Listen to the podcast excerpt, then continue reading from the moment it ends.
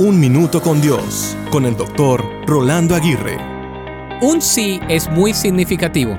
El sí en una relación, el sí en un trabajo, el sí en un acuerdo, el sí en una tregua de guerra, el sí en un compromiso, en fin, el sí es muy importante. Sin embargo, lo que algunos olvidan es que automáticamente al recibir o pronunciar un sí, también se recibe o comunica un no.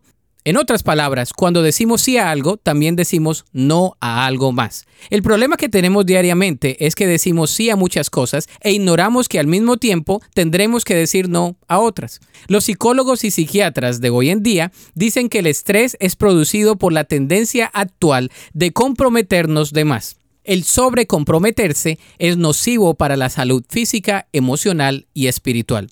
Así que de ahora en adelante, antes de decir sí, haz lo siguiente.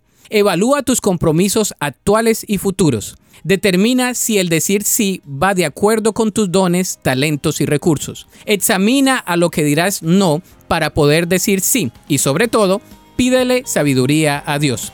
La Biblia dice, pero sea vuestro hablar sí, sí, no, no, porque lo que es más de esto, del mal procede. Para escuchar episodios anteriores, visita unminutocondios.org.